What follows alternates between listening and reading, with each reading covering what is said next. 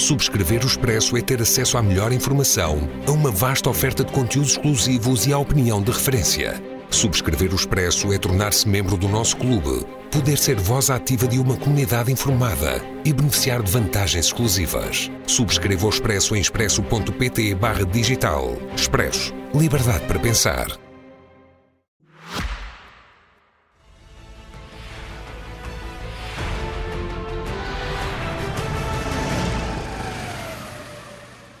Com José Milhazes e o Nuno Rogério. Muito boa noite, Ah, Nuno. boa noite. Boa noite, Zé. Hoje começo por ti, porque tu queres eh, falar das sanções aplicadas à Rússia, nomeadamente algumas delas aplicadas pela União Europeia, que, na tua opinião, não eh, serão muito sensatas. Explica-nos eh, porquê. Eu diria, eu diria que são contraproducentes e estúpidas.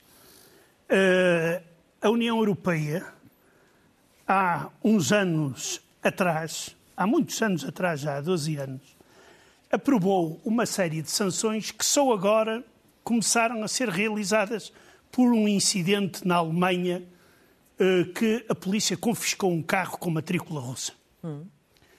E então o quê? Veio-se a levantar a lei e começou-se, eh, então, a Comissão Europeia começou a dizer que a lei prevê que os russos não podem entrar na União Europeia nem com carros de matrícula russa, nem com eh, eh, computadores, nem com cosmética, nem com shampoo, nem sabe-se lá mais com o quê. Sim. Quer dizer, isto é uma coisa absolutamente estúpida, que não tem, não tem o mínimo de, de, de- de sentido. Quanto aos automóveis, eu ainda compreendo, e há quatro países da União Europeia que já disseram que vão levar isto à prática, que é o caso dos três países do Báltico e a Finlândia. Porque há, efetivamente, automóveis russos que trazem para a União Europeia e depois estão aqui anos e anos desrespeitando as leis da União Europeia, de que têm que mudar de matrícula, etc, etc. Agora, quanto aos restantes, quer dizer, isto aqui, eh, mesmo a própria oposição russa ficou indignada com este tipo de ações, porque isto aqui não ajuda a fazer com que os russos saiam para a rua a protestar contra Putin. Pelo contrário. E, e alguns deles até perguntam se os burocratas de Bruxelas são tão incompetentes ou não têm mais nada do que fazer do que aprovar leis deste tipo que não vão, de forma alguma, digamos, prejudicar elite russa, nem sequer a economia, mas é dirigida contra os cidadãos. E eu não sei como é que Portugal vai empregar esta lei, se no aeroporto de Lisboa já começaram a apanhar o shampoo russo, ou fabricado na Rússia, mas eh, há outros países que já disseram que não o vão fazer. Sim. O caso de Itália, Espanha, eh, etc. Muito bem. Ficamos assim. Nuno, tu hoje queres começar eh, pela- pelo resultado, pelo menos daquilo que se sabe, ou eventualmente não saiba. Não, sei o que, é, que- o que é que tens para trazer em relação a esta visita do líder norte-coreano à Rússia, nomeadamente do encontro com Vladimir Putin. O que é que se sabe eh, do que foi eh, decidido? A primeira coisa é que a explicação do Kremlin é uma explicação muito redonda, dizendo ah, houve, no fundo, uma, uma boa conversa sobre tudo, Sobre tudo. mas não houve nenhum acordo de defesa sobre nada. Pronto. Ah, nos Medvedevs sabe-se que ah, a Rússia e a Coreia do Norte terão ah, celebrado um pacto não público de cooperação militar em que determinados materiais são feitos na Coreia do Norte, determinados materiais são feitos na Rússia, conforme a questão da transferência de tecnologia. Portanto, a Rússia não se importa de transferir alguma tecnologia para a Coreia do Norte, a Coreia do Norte não se importa de transferir determinado tipo de material para a Rússia. Só que isto não pode ser dito em público, nem pode ser anunciado como um acordo, porque é eh, uma violação dos- das sanções das Nações Unidas contra a Coreia do Norte. E o problema é que a Rússia faz parte da Comissão de Sanções. Portanto, duas uma. Ou a Rússia sai da Comissão de Sanções, ou, eh, por isso simplesmente, diz eh, não há nenhum acordo. E, portanto, tudo isto está a ser feito, digamos assim, debaixo da mesa. Se me perguntares assim, mas há já ou não munições eh, da Coreia do Norte na guerra da Ucrânia? Há, e talvez para surpresa dos espectadores, há dos dois lados. Quer dizer, a Ucrânia também usa munições da Coreia do Norte que lhes chega através de países que interceptaram essas munições e as fornecem. À... Aliás, devo dizer que ultimamente foram vistas muitas granadas de morteiro feitas na Coreia do Norte a serem usadas pelos ucranianos. Mas não fornecidas diretamente, interceptadas e depois não, reencaminhadas. Não fornecidas diretamente. Uhum. Uh, agora, uh, há nesta, neste acordo uh, de princípio entre a Coreia do Norte e a, e a Rússia uma coisa interessante. É essencialmente um acordo de contornos de uma velha ideologia que nós achávamos já tinha desaparecido. Repara o que é que o Sr. Kim Jong-un vem dizer uh, durante o seu discurso uh, a Vladimir Putin. Temos aqui exatamente a tradução de duas das suas passagens. Aqui está: Tenho a certeza de que o exército e o povo russos atingirão uma grande vitória nesta luta sagrada. Luta sagrada destinada a punir este grupo do mal que se arroga hegemónico e cultiva ilusões de expansão. No fundo, o Sr. Kim Jong-un o que fez foi trazer o discurso político da Coreia do Norte para 40 ou 50 anos atrás, eh, provavelmente ainda antes da Segunda Guerra Mundial. Uma das coisas que aconteceu, eu acho que falámos disso aqui na, na terça-feira, é que a Ucrânia não tinha nenhum caso belli uhum. contra a Coreia do Norte. Não estava envolvida em nenhum conflito, não havia declarações hostis, mas já eh, neste momento o senhor eh, Kim Jong-un já faz parte da lista de inimigos do Estado ucraniano que foi publicada hoje e onde ele já aparece à frente, digamos assim, de uma série de outras entidades não sei se podemos mostrar essa fotografia. É a fotografia, a segunda fotografia da lista eh, de. Bom, se não pudermos inimigos, mostrar. Inimigos da Ucrânia. Aqui está, inimigos da Ucrânia. Gostava também de dizer uma coisa sobre a posição da China. A China tem-se mantido silenciosa em relação a tudo isto. A China, como tu sabes, tem tido um enorme pesadelo em relação à Coreia do Norte, porque vê um país que é próximo e a quem tem que fornecer uma série de coisas, mas não gosta que esse país tenha armas nucleares. E, portanto, tem tentado desencorajar uh, o regime coreano de possuir armas nucleares. Mas está interessado no que é que se está a passar. Precisa de saber. Porque Já temos um... reações? O que nós temos foi uh, essa visita, que foi muito pouco falada. É uma visita uh, de um dos vice-primeiros-ministros chineses, uh, Li Guozhong, que é um homem que está ligado. É um, temos um vídeo da chegada dele à Coreia do Norte antes da partida do Kim Jong-un. Portanto, ele, no fundo, foi tentar saber qual era o motivo da visita do Kim Jong-un à Rússia. É curioso porque todo o discurso desse vice-primeiro-ministro chinês é em torno de quê? Não é de armas, não é de qualquer sistema de satélites, mas é em torno da saúde e da agricultura. Portanto, ele, no fundo, veio dizer nós queremos trazer protocolos de saúde e de agricultura à Coreia do Norte. Como quem diz, tudo menos assuntos militares. Olha, eh, deixa-me falar agora aqui com o Zé Milhazes, porque aproveitando o facto de estar a falar da Coreia do Norte, Zé, tu hoje trazes um vídeo que é a cores, mas se fosse a preto e branco quase que parecia vindo de um daqueles filmes do Charlie Chaplin. Exato, é um filme feito em fevereiro de 2021, uh, eh, na Covid, e isto aqui é uh, os diplomatas russos a abandonarem a Coreia uh, do Norte. Naquela altura, a Coreia do Norte tinha fechado as ligações ferroviárias, nomeadamente eh, com a Rússia, e então foi este modo de os diplomatas russos regressarem à pátria. Bom, mas são diplomatas, isto aqui não, não criou ali nenhum claro, incidente. Mas pronto, mas é, talvez por isso é que o Kim tenha ido também de comboio não havia matrícula, Não havia matrícula diplomática. Não, exato, exato. Mas se calhar foi isso que levou o Kim a ir de comboio à Rússia também, só que foi num comboio um bocado melhor do que, do que este aqui. O Putin a pedir explicações eh, sobre este Não, acontecimento? O Putin, o Putin apenas declarou durante a visita com o, com o Kim que o princípio de respeito mútuo está na base das relações diplomáticas entre a Rússia e a Coreia. É que há uma certa disparidade. Haja, dizer... haja um mínimo de dignidade. É? Exato, exatamente. Um Exato. Muito bem, Nuno, a, a Crimeia tem sido uh, alvo preferencial dos ucranianos, uh, ainda hoje. Uh, ainda há pouco passámos uma reportagem, a ponte foi finalmente reaberta, veremos o que acontece, mas queres começar hoje pelo ataque a Sevastopol?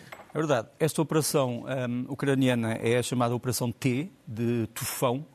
Uh, tem, segundo os ucranianos, três fases. A primeira fase foi um ataque com esses aviões, os Sukhoi 24 uh, Fencer S, que estão equipados com os tais mísseis Storm Shadow e Scalp EG, que são mísseis de cruzeiro uh, franco-britânicos, que têm um alcance de várias centenas de quilómetros. Tens ali um dos mísseis a ser lançado. Estes aviões, neste momento, são uh, o inimigo público número um do Kremlin.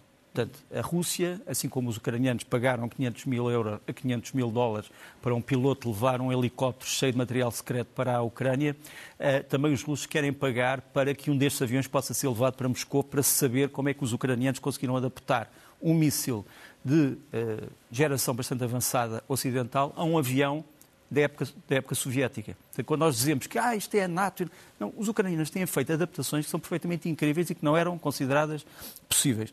Estes aviões foram realmente os principais responsáveis pelas destruições da primeira fase desta operação, em que também participaram drones portugueses da TechEver, que é uma empresa reconhecida internacionalmente. Uh, o que aconteceu foi que estes aviões levavam, partiram de uma base que vamos mostrar aqui.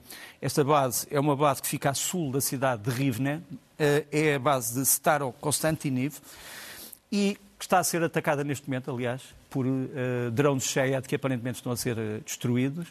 Mas porquê é que esta base é importante? Esta base tem dezenas daqueles aviões Su-24. Só que, eu trouxe aqui só uma pequena amostra, se quiseres contar, eu na imagem grande contei 54, pronto e os ucranianos ainda mais. Só que uma grande parte destes aviões não é operacional e, portanto, a Rússia tem bombardeado aviões que estão ali. São ou, um engodo. Ou são engodo, são, são, no fundo, maquetes, outros são aviões que, que faltam peças, mas estão ali, outros são aquecidos com sistemas elétricos e até com panelas a ferver para simular o calor do avião. Hum. E, portanto, a Rússia já atacou esta base quatro vezes e ainda não conseguiu apanhar os verdadeiros uh, Su-24.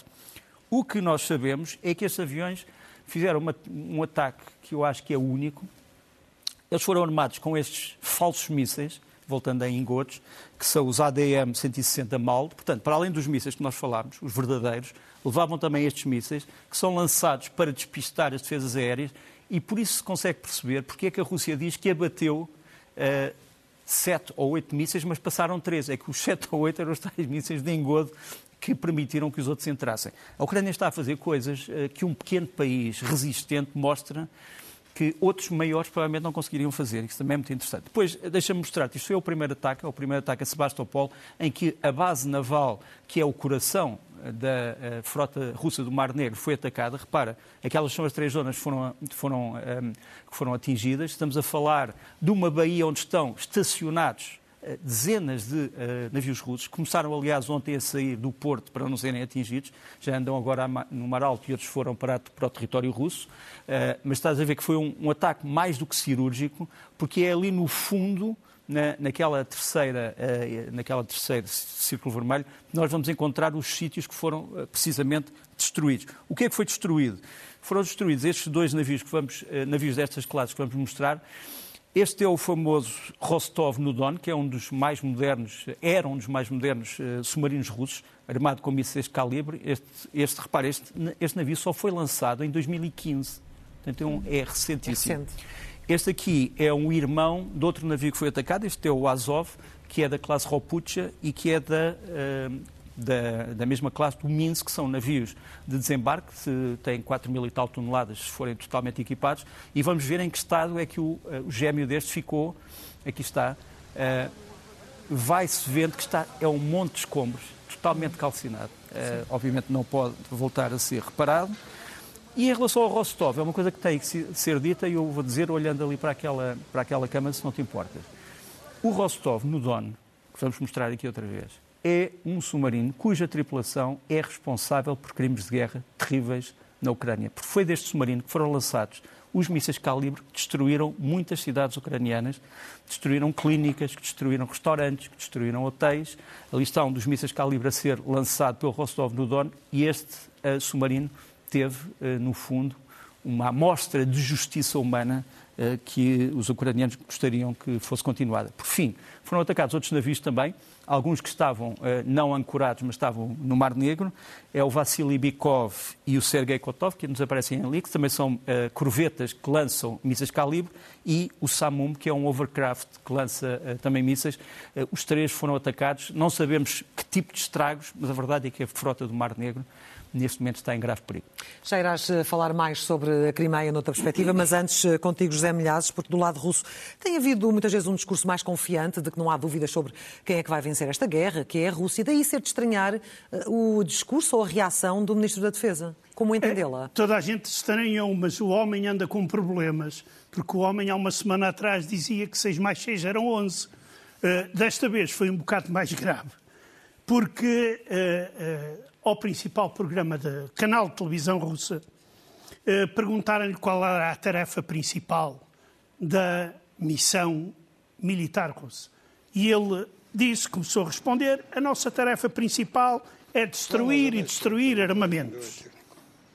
E quando o, o agora, reparem, o, o, o, entrevistador lhe pergunta a ele, e quando termina a guerra, o que é que ele faz? Ele não responde nada e abre os braços.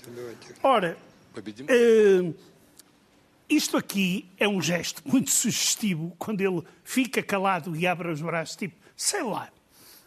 Mas depois começou uma grande confusão, porque o, mostraram um vídeo na televisão, depois ele desapareceu das páginas, depois uh, as entidades oficiais vieram dizer que não, que o vídeo foi truncado porque ele ia continuar a falar e etc. e por aí fora.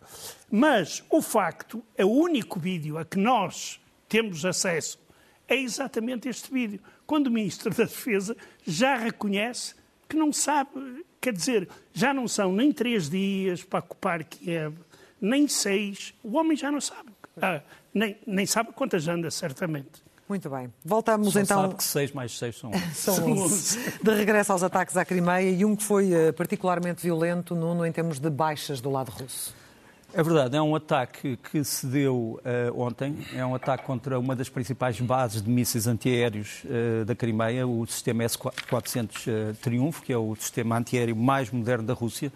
Nós temos ali a localização exata, é, portanto, estamos a falar, é aquela estrela vermelha, é ali que estava a base, que fica a, a norte, noroeste de Iepatória, que é uma, uma, importante cidade da Crimeia.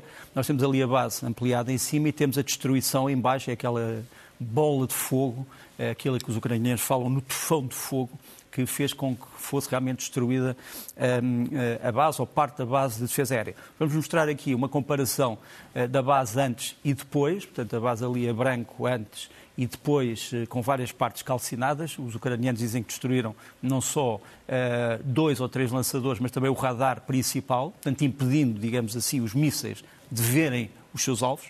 E, e é a segunda vez em 30 dias que os ucranianos destroem um sistema S-400 que é o mais moderno, como eu já disse, e que é caríssimo. caríssimo. caríssimo. Quer dizer, nós, não nos esquecemos que estamos a falar de dinheiro, quer dizer, não é só o equipamento, é o dinheiro que uh, está envolvido aqui e aqueles sistemas que são difíceis de uh, produzir. Depois, um, há já brincadeiras sobre o assunto. Eh, os, os russos disseram logo que vão, a senhora Zakharov vai dizer, nós vamos retaliar Uh, os ucranianos já não sabem muito bem que é uma retaliação, porque já sofreram tudo, portanto, só se for uma arma nuclear. Exato. E, portanto, agora fizeram uma brincadeira que são as retaliações com esses aviões bombardeiros cobertos de pneus, porque foi descoberto que a Rússia está a colocar pneus em cima dos seus bombardeiros estratégicos para dissimular, digamos assim, a forma do bombardeiro e para, digamos, esconder a sua verdadeira imagem térmica. Não sei se, está, se dará muito resultado, mas esta é a brincadeira. A retaliação é com bombardeiros carregados de pneus. De pneus. José a Rússia precisa naturalmente de armas e de munições para este esforço de guerra mas também uh, está preocupada porque está a aumentar a pressão sobre os fabricantes, e nomeadamente a ameaçá-los. Exatamente, é que o sistema militar industrial na Rússia é todo do governo, praticamente. Não há setores privados, não há tipo Boeing ou, ou outras companhias privadas no fabrico de armamentos. Neste caso, quando digo as empresas, os administradores, os gestores sim, dessas empresas. Sim, exato. E uh, o jornal Nova Gazeta publicou hoje dados oficiais que mostram que desde o início da guerra foram multados 419 gestores por não cumprirem o plano. Caso repitam a mesma coisa, poderão ser condenados a uma pena de prisão até 10 anos. Bom. A principal, o principal problema é que não são os gestores O principal problema é que setores mais importantes do complexo, por exemplo, pode-se fazer uma Kalashnikov ou umas botas para um soldado com peças russas. Agora, aviões, tanques e etc., sofisticados, têm que ser com semicondutores e outros aparelhos que antes eram importados do Ocidente e hoje eh, não, não chegam lá. Exatamente. E isto é uma consequência das sanções a valer e não daquelas de que eu falei no primeiro ponto. Outra das razões da situação precária e difícil que às vezes se vive aqui é a corrupção dentro do aparelho militar. Sim. No ano passado, o Comitê de Investigação da Rússia fez chegar aos tribunais 8.700 casos de corrupção no complexo militar industrial, ou seja, mais 700 do que no ano anterior. E isto eu quero recordar em tempo de guerra, não em tempo de paz. Além disso, há ainda outro problema, que é a falta de mão de obra qualificada. E a falta de mão de obra qualificada, eh, provavelmente a guerra também se reflete aí, porque vão muitos milhares para a frente, é as condições de trabalho. Eh, um bom especialista do complexo militar industrial tem que trabalhar 11 horas por dia e ao sábado. Sim. E claro que não há muita gente que queira ir para este setor a trabalhar, daí algumas dificuldades sérias, porque está a passar a atravessar o setor militar russo. Exatamente, e com uh, efeitos diretos uh, no esforço de guerra. Na terça-feira, Nuno, tu avançaste que há indicações de que o Donald Trump, se vencer as eleições, não irá apoiar eh, Putin. Essas indicações são fidedignas? É apenas um rumor?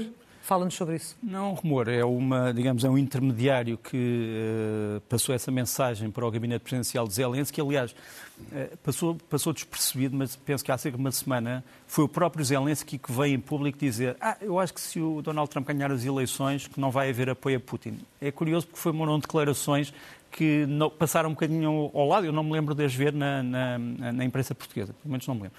Mas isto aqui é uma imagem há quatro anos, quando, quando o Trump recebe o Zelensky, em que ele diz que o Zelensky é o grande combatente contra a corrupção e que é por isso que os Estados Unidos vão apoiar o Zelensky. O Zelensky vai, obviamente, querer falar com os dois partidos americanos na quinta-feira, tanto quando estiver na, na, Assembleia Geral. Ele vai querer também falar, obviamente, eh, com líderes asiáticos, é aquilo que nós sabemos, com alguns líderes árabes. Eh, vai querer falar com Netanyahu, com o primeiro-ministro de Israel, que por acaso não vai falar com Joe Biden, portanto, Netanyahu não fala com Joe Biden, Biden, mas a Ucrânia estava interessada em saber se Israel pode cortar definitivamente as suas amarras, que às vezes tem com a Rússia por causa da questão da Síria, e se uh, pode começar a receber de Israel alguns sistemas mais avançados de defesa aérea. Portanto, é uma agenda muito carregada que um, a, a Ucrânia vai ter, o presidente ucraniano vai ter. Relação ainda à questão de Trump e para acabar, eu acho que o que a mensagem quer dizer é que uh, qualquer que seja o vencedor das eleições, uh, vai haver uma continuidade na política externa americana. É evidente que os americanos vão querer saber contar melhor os tostões que estão, que não são tostões, que estão a gastar com a Ucrânia. Mas com a Trump Ucrânia, é sempre tudo um pouco mais imprevisível. Sem dúvida, mas a Ucrânia vai querer, a, a Ucrânia vai ter que ser muito, muito rigorosa na gestão do material americano. Isso, uh, acho que Zelensky vai, vai perceber isso. Agora, uh, a indicação de que, a Ucrânia, que os Estados Unidos não vão mudar a política parece-me ser uma notícia importante, relevante. Muito bem. Eh, os oligarcas russos, José Milhazes, estão cada vez mais preocupados com o futuro da Rússia. O que é que se passa? O que é que eles temem? Olha, eles temem que a Rússia se está a meter num, num beco sem saída.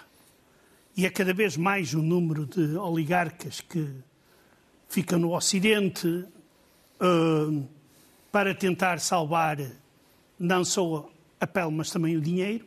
Alguns deles, por exemplo, ainda hoje a Comissão Europeia levantou as sanções contra alguns oligarcas russos.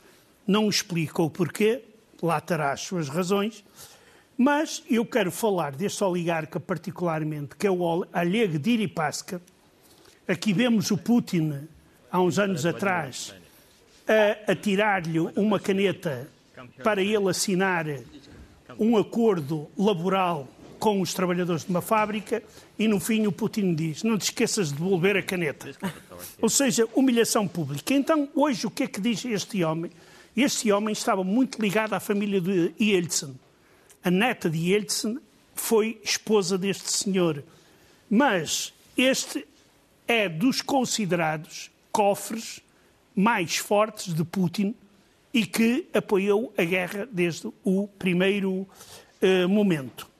E então, o que é que ele agora diz? Que o país, a Rússia, está a atravessar um período de mudanças muito complicado, semelhante àquele que percorreu nos anos 90 do século passado, mas aqui há um problema. Ele diz que se antes havia algum objetivo, os russos podiam não ser eh, o mais correto, mas tinham, queriam ser, ora, como a Suécia, ora, como a Alemanha, no sentido do desenvolvimento e do bem-estar. Neste momento, a imagem de futuro para ele é esbatida e isso desorienta as pessoas. E diz outra coisa muito importante. A Rússia não faz sentido comparar a Rússia com países asiáticos como a China, Índia ou Indonésia. Mas acrescenta que também não existem alternativas claras para servirem de farol à Rússia. Sim. E há uma coisa muito importante, uma frase que ele conclui. O modelo do capitalismo de Estado construído na Rússia, em grande parte obra do Sr. Putin, uh, acrescento eu, tornou-se uma opção profundamente errada. E disse com todas as letras. Exatamente. Vamos avançar, que temos menos de 5 minutos até ao final. Nuno, uh, novidades da linha da frente. Primeiro, o avanço ucraniano já reconhecido a sul de Bakhmut, Uh, temos aqui a Brigada Independente, um, a BIA-3, portanto, a Brigada Independente de Assalto número 3, que uh, tomou posições, tomou duas vilas, digamos assim, a sul de Bakhmut e que parece ter destruído uh, uma brigada russa, que era a Brigada de Infantaria Motor... Independente de Infantaria Motorizada 72, que vinha, imagina de onde é que vinha, vinha de Orenburgo, quer dizer, que é, no fundo, nas profundezas já da Ásia Central, fica a vários milhares de quilómetros de, de de Bakhmut. Portanto, imagina, estes homens vieram morrer a milhares de quilómetros da sua terra natal, que é uma coisa é, que me parece espantosa. Depois, só para te dizer que nós trouxemos aqui a questão das baixas em equipamento, de um lado e do outro, através de um sistema de informações abertas chamado ORIX, que é um sistema independente, portanto, que não, não reflete nem as baixas ditas pela Ucrânia, nem as ditas pela Rússia. E aquilo que o Orix faz na última, no último comunicado, que é de, de ontem ou de anteontem, é que a Rússia teve 392 veículos destruídos, portanto estamos a falar blindados, carros de combate, jipes, uh, artilharia uh, autopropulsada, etc., e a Ucrânia 212. Porquê é que este... Portanto, a Ucrânia também tem, obviamente, muitos equipamentos destruídos, mas há uma diferença muito grande e está ali uma espécie de uma, uma recomendação ou uma, uma nota que é chamada R3, a regra dos três. O que quer dizer? Quer dizer que um parte que ataca, a parte que ataca geralmente perde três vezes mais perde três vezes mais do que a parte que defende. Sim. Portanto, a Ucrânia devia ter perdido 1.176 veículos e só perdeu 212. Portanto, para mostrar que, apesar da ofensiva ucraniana não estar a ter resultados territoriais tangíveis, está a ter resultados muito importantes no que toca à destruição uh, de material de guerra russo. E agora há aqui uma coisa que é importante esclarecer. Este é o Major-General uh, Christopher uh, Freuding, ele é o diretor de planeamento da, das Forças Armadas Alemãs e ele veio dizer aqui, a uma, a uma, a uma conferência sobre segurança, chamada YES, que o Parlamento alemão, isto depois foi detropado na imprensa russa, o Parlamento alemão aprovou ajuda militar à Ucrânia até 2032. Ou seja, independentemente do que acontecer, a, a Alemanha vai estar ao lado da Ucrânia até 2032. Erdogan está zangado com Putin? Temos mais um braço de ferro, uh, José Milhaços? Temos. E a cimeira com Putin, a última em Sochi, não correu bem. E então Ankara agora está a pôr em risco o projeto russo-turco de construção de um hub de gás, ou seja, de um centro de passagem de gás russo através do território turco, que era um projeto era e é um projeto muito ambicioso de Putin, que poderia abrir novamente as, as portas do gás russo ao gás russo na Europa, tendo em conta que as duas correntes do norte estão inutilizadas. E, segundo dizem os especialistas, o principal problema aqui está nisto. É quem é que vai mandar e controlar naquilo. Sim. A Turquia quer. E este ponto poderá ser uma das formas de pressão para obrigar a Rússia a assinar um acordo sobre a exportação de cereais ucranianos. Muito bem. Nuno, para fechar. Olha, eu queria só dar uma notícia, deixo cair aquele vídeo final, queria só dar uma notícia que me parece importante em relação ao processo Prigogine. Eh, o famoso general Surovikin, lembras-te que temos andado a falar muito, que foi chefe das forças aéreas, reapareceu na Argélia, foi dar uma conferência ao Ministério da Defesa da Argélia e aparentemente tem agora um cargo que é de consultor do Ministério da Defesa da Argélia, mas também parece que tem um cargo na chamada Organização de Segurança eh, do Tratado da Organização de Segurança Coletiva. Então, general que ninguém sabia, ninguém sabia muito bem onde é que ele andava. Ninguém sabia muito bem e que construiu a famosa linha de defesa uhum. que os uhum. ucranianos estão a tentar destruir. Outra notícia sobre isto, só para te dizer que, aparentemente, o inquérito do Sr. Prigogine já não vai ser feito por uma comissão independente, é feita só pelo FSB. É, portanto, a Rússia recusou-se a trazer peritos internacionais para investigar o caso do avião. Claro. E a fechar? E a fechar, este obrigado da Ucrânia a Portugal pela ajuda política, pela ajuda militar, pela ajuda no treino, também pela ajuda humanitária. Uh, houve hoje um vídeo solene dos ucranianos a homenagear e Portugal. E a agradecer. E a agradecer. Obrigado, Portugal, da Ucrânia para os portugueses. Nuno Rogério. Até à próxima. José Milhazes. Até para a semana. Muito obrigada.